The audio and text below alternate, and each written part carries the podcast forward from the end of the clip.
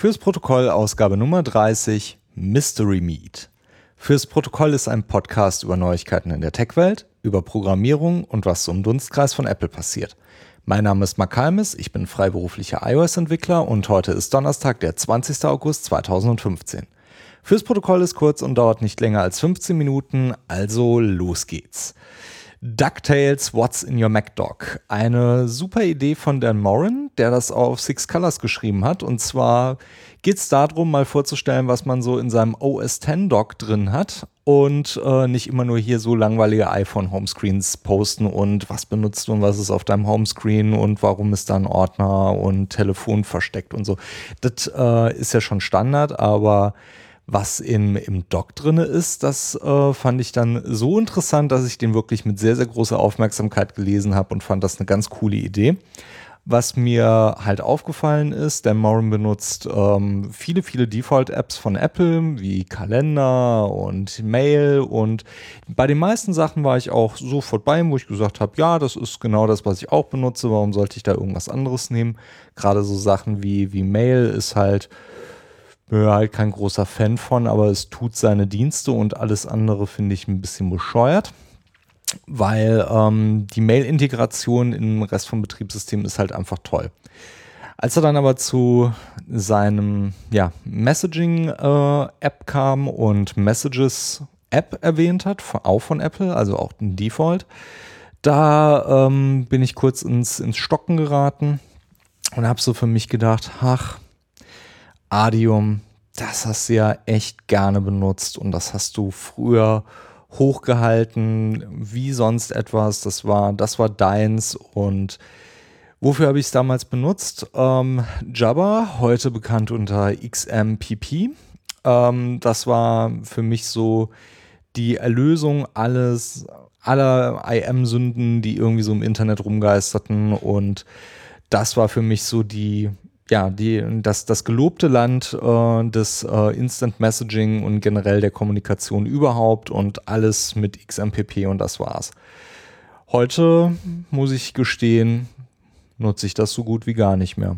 Und um ganz ehrlich zu sein, ein bisschen traurig macht mich das schon, weil ich immer noch glaube, dass XMPP von der Grundidee her eine super Geschichte ist, weil es ähnlich wie bei, bei E-Mail keine zentrale Infrastruktur bedarf. Das heißt, ähm, jeder, der Lust hat, kann seinen eigenen Server aufsetzen mit einer eigenen XMPP-Adresse und kann sich dann mit anderen vernetzen und kommunizieren. Das heißt, wie bei E-Mail ist es nicht an, an irgendeine an irgendeinen Provider gebunden und man kann da dementsprechend sofort loslegen.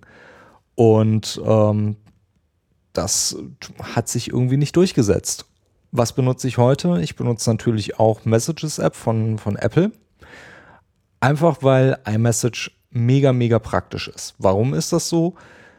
Meine Frau nutzt es, viele meiner Freunde benutzen es und selbst meine Mutter, die nichts mit Technik zu tun haben möchte und für die das alles irgendwie Teufelswerk ist, die findet äh, iMessage auch ganz toll und freut sich immer, wenn, wenn sie mir dann per Voice-Audio diktiert äh, Texte per iMessage schickt. Und ähm, ehrlich gesagt, das ist halt auch so das, wo ich äh, die, die meisten Nachrichten wirklich dann auch verarbeite, weil warum soll ich was anderes benutzen, wenn doch da die ganzen Leute sind? Also so wieder dieses typische Henne-Ei-Problem. Du gehst halt dahin, wo die, wo die Leute sind und selbst wenn das Protokoll noch so, noch so toll und noch so sophisticated ist, wenn da nicht die Leute sind, dann bringt dir dein Protokoll nichts. Haben wir schon mal bei ADN erlebt. Ab und an werfe ich natürlich Adium nochmal an, aber das meiste passiert jetzt echt über die Messages-App. So ein schöner Absatz war noch von, von Dan. Twitter's my public-facing social network and Slack's my private social network. Both Relay and The Incomparable maintain fairly active chat rooms as well as a few other groups I belong to. All diese Dinge, das hätte alles XMPP auch machen können. Und jetzt bin ich traurig. Der zweite Artikel ähm, kommt heute von James Archer. Den kannte ich vorher noch nicht. Ich bin aufmerksam geworden von Michael Tsai und zwar heißt der Artikel The Hamburger Menu Doesn't Work. Deep Design. Das ist das Blog. Und äh, James Archer nimmt einen richtig dicken Rundumschlag äh, vor, warum das Hamburger-Menü auf Mobile nicht funktioniert. Hamburger-Menü, das kennt ihr, das sind diese drei horizontal angerichtete, äh, angerichteten, ja, ja, Hamburger und Anreichern. Äh, das sind die drei untereinander ausgerichteten vertikal, äh, horizontalen Striche und ähm, dann kann man sich dann halt vorstellen, so oben Brötchen, unten äh, Brötchen und in der Mitte dann halt das Fleisch und das ist dann halt das Hamburger Menü. Ähm, so die, die Klassiker sind halt mit dabei. Hamburger Menü ist ein, ist ein Junk Drawer, da schmeißt man halt Zeug rein. Auch so die anderen Sachen von, von Apple, dass Apple halt andere Paradigmen fährt und da äh, ist halt kein UI äh, Hamburger Menu Controller irgendwie gibt, sondern halt andere Controller, die man zu verwenden hat. All das äh, geht da so ein bisschen mit rein. Und ähm, ja, auch so, so direkter Bezug zu den Aktionen, was ich halt durchführe, das fehlt. Ich tapp halt nicht wie, wie in einer Music-App auf meine, meine Playlist oder auf meinen Artist oder auf sonst irgendwas drauf. Und das nimmt ja auch alles schön auseinander. Aber ich bin sehr, sehr aufmerksam geworden, als äh, er was ähm, erwähnt hatte, was ich so nicht kannte, nämlich einen 17 Jahre alten Begriff, und zwar den Mystery Meat Navigation. Das ist ein Begriff von Vincent Flanders. Der hat für Webpages der Zack äh, das mal geschrieben und ähm, da ist ein Video in diesem Artikel verlinkt und oh mein Gott, ihr müsst euch dieses Video angucken. Ich erwähne es ganz kurz. Es ist eine Navigation einer alten Mandarina Duck Webseite. Machen Taschen und ähm, so ein bisschen Luxusprodukte.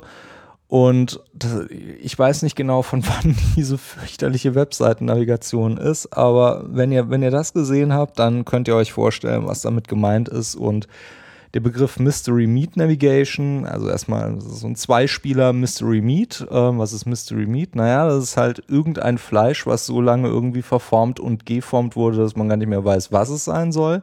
Und äh, die Navigation dazu ist halt, naja, da passiert halt irgendwas und erst wenn ich halt geklickt habe und, und das Ganze probiert habe, Air Quotes, dann weiß ich auch, was passiert ist. Und diesen Begriff Mystery Meat Navigation passt auch ganz schön für dieses Hamburger Menü. Und damit sind wir dann auch schon so in dieser Fleischkette dann irgendwie mit drin. Fand ich ganz nett. Sollte man sich definitiv das Video angucken. Ich habe herzlich gelacht. Zum Abschluss heute einen äh, schönen Artikel von Stephen Hackett für 512 Pixels. Und zwar hat er da eine regelmäßig erscheinende Artikelserie, die da heißt äh, K-Base Article of the Week. Ähm, K-Base für Knowledge Base Article, das ist ähm, eine Geschichte von Apple und zwar ja, Support-Dokumente für bestimmte Sachen. Und ähm, was, was macht da Stephen Hackett? Stephen Hackett geht da irgendwie so die alten Kamellen durch und schaut mal, was er da Lustiges oder Spannendes findet. Und ähm, gestern ist auch ein neuer Artikel erschienen. Und ähm, er hat äh, mir auch so ein bisschen äh, Lachen ins Gesicht gezaubert, den fand ich sehr schön. Nämlich, äh, um es kurz zu machen, was ist der Unterschied zwischen Disk und Disk? Das eine Disk mit C geschrieben und das andere mit K geschrieben. Na, wisst das? Ich habe es nicht gewusst, ich habe auch nachlesen müssen. Ich sage nur eins dazu: Nerds. Ja. Das war Ausgabe Nummer 30 von Fürs Protokoll. Die Links zur Ausgabe findet ihr in den Show Notes oder auf www.protokollcast.de slash 30. Dort könnt ihr auch gerne Kommentare hinterlassen oder ihr schickt einen Tweet an protokollcast auf Twitter.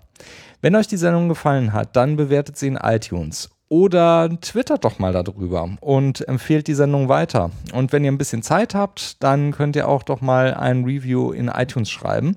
Das hilft anderen Hörern, den Podcast zu entdecken und mit euren Reviews könnt ihr ihnen sagen, was euch gefällt. Fürs Protokoll, ich bin Mark Halmes. Bis zum nächsten Mal.